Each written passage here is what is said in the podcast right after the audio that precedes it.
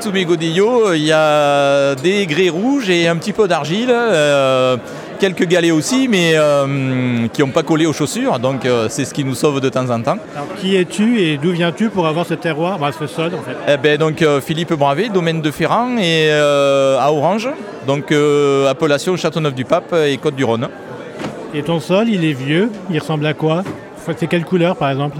Euh, On est sur des sols euh, un peu ferriques, un peu rougeâtres, euh, donc qui drainent bien avec des sables fins et qui tiennent pas mal de fraîcheur euh, pour l'été. Donc c'est c'est ce qui permet d'éviter euh, les surmaturations.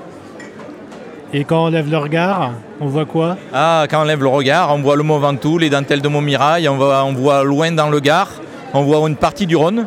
Donc on a un regard qui va assez loin quand même. Et on voit le nord de l'appellation de Châteauneuf, qui est très joli.